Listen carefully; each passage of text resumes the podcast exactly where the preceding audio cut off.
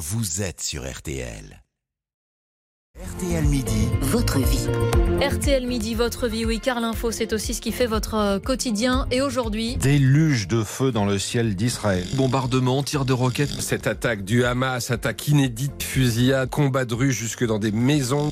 Des hommes complètement armés, habillés de noir, des grosses mitraillettes, ils ont ouvert le feu sur tout le monde.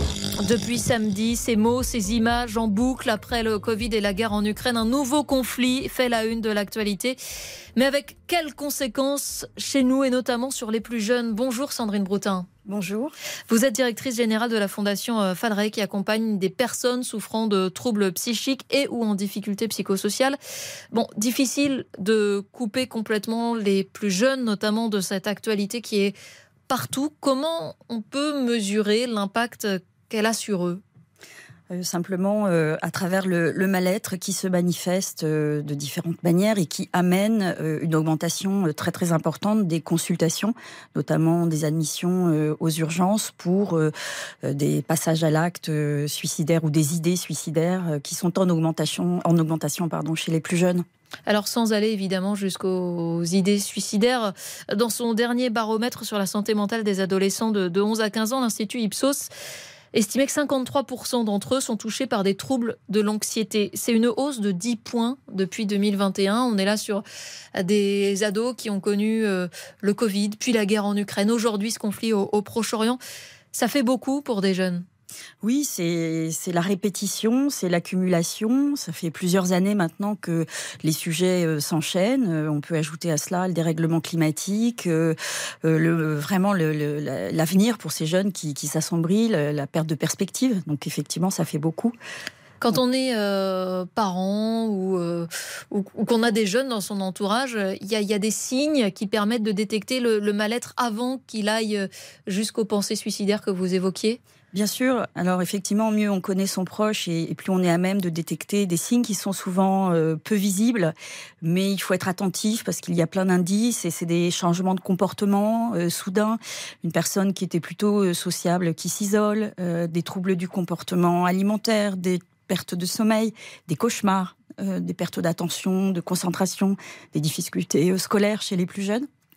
Donc tout ça sont des signes qui doivent alerter On parle euh, là des plus jeunes, il y a aussi chez eux l'impact euh, des réseaux sociaux, des images qu'ils peuvent voir, et qu'en tant qu'adulte autour, euh, on ne voit pas forcément nécessairement parce qu'on est moins présent souvent sur ces réseaux que les jeunes générations. C'est vrai, et puis parce qu'on est nous-mêmes euh, happés aussi par une, euh, une actualité en continu, auquel finalement euh, on, s'habitue, enfin on s'habitue par le fait d'être happé par cette information, on ne prend pas garde au fait d'exposer ces jeunes qui sont en permanence à travers l'info en continu, à travers les réseaux sociaux. Et effectivement, il n'y échappe pas, que ce soit dans la sphère privée, dans la sphère scolaire, dans la, la- sphère sportive. Et donc effectivement, c'est très problématique. On parle des jeunes, mais vous nous le dites, les adultes aussi sont happés par, euh, par ces informations euh, qui nous parviennent, ces images qui peuvent être euh, traumatisantes aussi pour les adultes.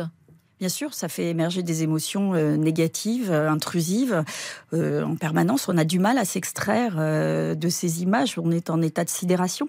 C'est vrai qu'on ne peut être que bouleversé face à la souffrance de nos voisins. Et c'est très difficile de couper. Pour autant, c'est absolument nécessaire pour pouvoir préserver sa santé mentale. Comment on fait justement pour couper? Euh, il faut se, se, se retirer euh, des écrans, il faut essayer de, de, de prendre des temps pour soi, euh, de, de couper son téléphone, de faire des pauses, de, d'appuyer sur la télécommande. Il faut absolument euh, euh, se, se, se garder, d'être en permanence euh, happé de cette information. Ensuite, il faut euh, prendre des temps de, de relaxation, euh, des temps de ressourcement à l'extérieur, absolument rester en lien avec ses amis, j'ai en lien physique et pas en lien Alors justement, on a parlé des, des signaux qui doivent alerter chez les plus jeunes. Euh, vous l'expliquez, les adultes ne sont pas forcément épargnés par cette anxiété provoquée par, par l'information euh, notamment. Qu'est-ce qu'on surveille chez un adulte, chez ses amis? Est-ce que ce sont les mêmes signes avant-coureurs du mal-être?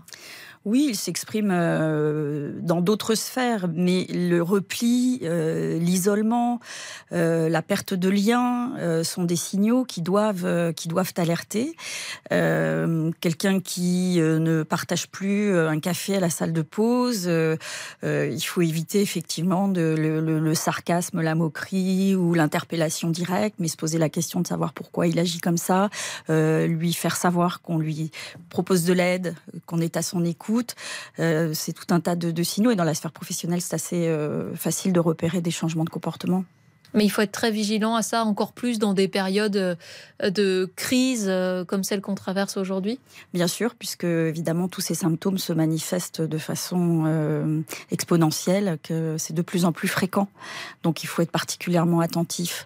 Donc je crois vraiment que le mot d'ordre, c'est de de rester en lien, de, s'observer. L'observation est très précieuse pour voir les changements de comportement. Être attentif, se protéger soi-même. Et, être attentif euh, à l'autre. Voilà les, deux grands enseignements qu'on pourrait tirer euh, dans cette période avec une actualité aussi euh, dense et aussi tragique, aussi traumatisante aussi, vous le disiez. Merci beaucoup Sandrine Broutin d'être passée par RTL Midi. Merci. On va marquer une pause dans un instant. C'est le retour de l'information justement avec le journal de 12h30 présenté aujourd'hui par Vincent de Rosier. À tout de suite. Céline Landreau.